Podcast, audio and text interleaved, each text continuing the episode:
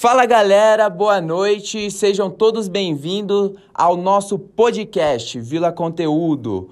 Hoje nós vamos trazer muito conteúdos para vocês e temos uma convidada especial, Bruna Crepaldi, formada em marketing e também em etiqueta. Se eu fosse vocês, eu não perderia esse podcast por nada. Então vejam o que vem a seguir. Bruna, seja muito bem-vinda ao nosso podcast e desde já quero agradecer, tá, de você ter aceitado o nosso convite e tirar nossas dúvidas sobre etiqueta. E eu vou confessar para você, viu?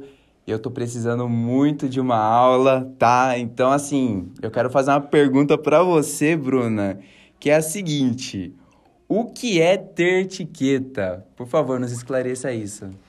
Oi, Diego prazer é todo meu. Eu acho que esse tema é bem relevante, né? A gente é, tem muitas ocasiões com os nossos amigos, parentes, e eu acho que ter uma postura, ter uma boa etiqueta na hora de, de um almoço, ou de um chá, ou de um café da tarde com os amigos, ou até mesmo uma reunião de trabalho, é muito pertinente em como se portar, né?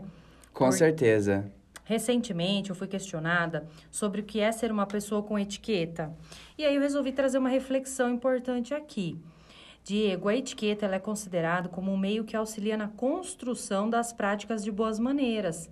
Ou seja, seria uma espécie de direcionamento específico e claro para você se tornar uma pessoa mais gentil, preparada, bem mais relacionada, respeitosa e empática com todos na sociedade. Que bacana. Ao saber os processos da etiqueta e entender o seu porquê, fica bem mais fácil você pertencer, que, é, perceber que as práticas que são ensinadas, explicadas e apresentadas por aqui possuem todas um único objetivo, que é promover e construir relações com as pessoas.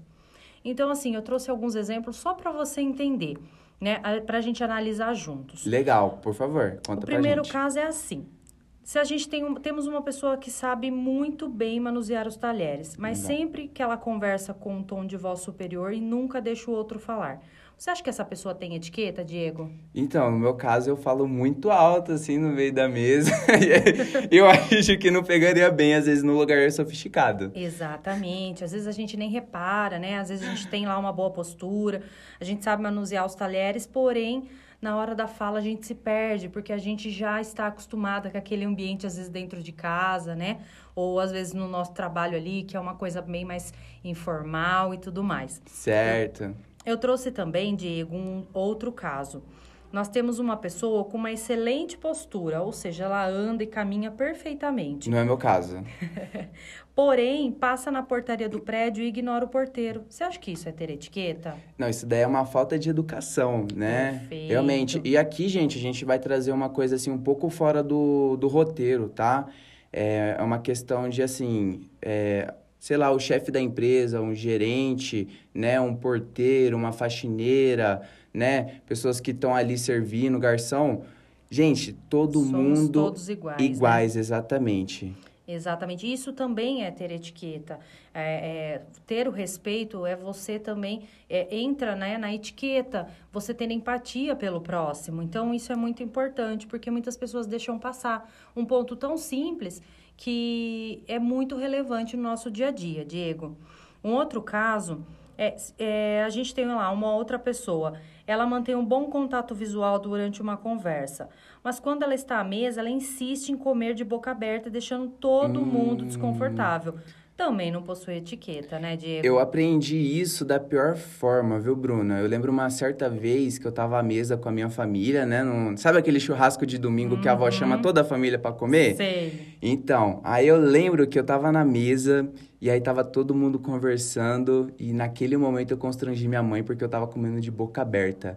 Mas ela me deu um tapa me deu um belisco assim, me chamou no canto, que aí eu aprendi realmente. É. Eu acho que minha é. mãe, ela deve ser formada em etiqueta. Com certeza, isso já vem de casa, mas infelizmente Sim. são assim, coisas pequenas que é do nosso dia a dia mesmo, que às vezes é, a pessoa deveria trazer de casa, mas às vezes ela não teve aquela educação é, simples, uma educação uhum. assim é, mínima, né, para ter etiqueta em alguns locais. Se comportar. Então, pra, em como se comportar, exatamente.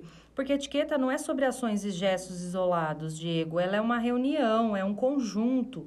Não é só sobre é, comportamentos à mesa, sobre ter postura, não é sobre ter um tom de voz bom, não é sobre cumprimentar as pessoas, é muito mais que isso. Ao entender sobre a etiqueta em sua totalidade, compreender todos os seus pontos e aplicações, você muda se aprimora e se torna uma pessoa melhor para a sociedade que você vive.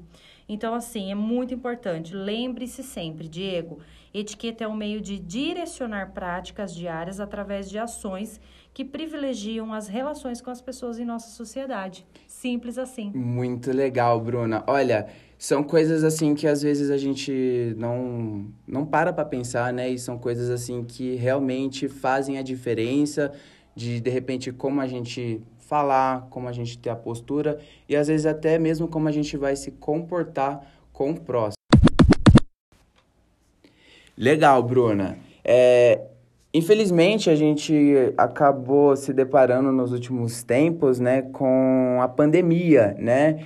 E a gente teve que mudar muitas coisas, né? Às vezes você dá um abraço numa pessoa, às vezes você, né, cumprimentar dando a mão, né, dando um beijo no rosto. E isso acabou se perdendo, né? Depois dessa pandemia. E eu passei a me questionar, Bruna, né? Por exemplo, qual que é a forma correta da gente se cumprimentar na atualidade? Hoje em dia o pessoal se cumprimenta muito dando soquinho, dando ombro, né? Então, assim, eu queria saber mais ou menos a sua opinião a respeito disso, né? Pra gente ficar por dentro. Muito, muito bom tema, Diego. Eu acho que é bem relevante para os nossos dias atuais, né? Hoje a gente já entende que os beijos, aperto de mão não deve ser mais praticado no momento. Porém, ainda temos alguns outros modelos de cumprimento, como você mesmo é, citou, né? Que não são adequados também. Como, por exemplo, o toque de cotovelos, os soquinhos Infelizmente, esses modelos de cumprimentos promovem contato com a outra pessoa. Sim. Como a forma correta de tossir e espirrar é proteger o rosto para a parte interna do braço, Verdade. ainda pode acontecer a transmissão e contaminação, né? É, outra, outro comprimento também que não deve, que a gente deve evitar é os toques com os pés. Pode até parecer uma boa opção, é. porém é muito informal e não é elegante. Hum. Se for aplicada entre crianças e adolescentes, não é problema. Para adulto, existe é, opções melhores. Verdade. Imagina você pegar lá com o seu chefe de, de empresa, sei lá, alguma pessoa e falar, ô vó, dá o um toque com o pé aqui, né? Não, não dá certo. né? Verdade. Mas então qual a forma melhor? Qual é a forma correta de cumprimento, Diego?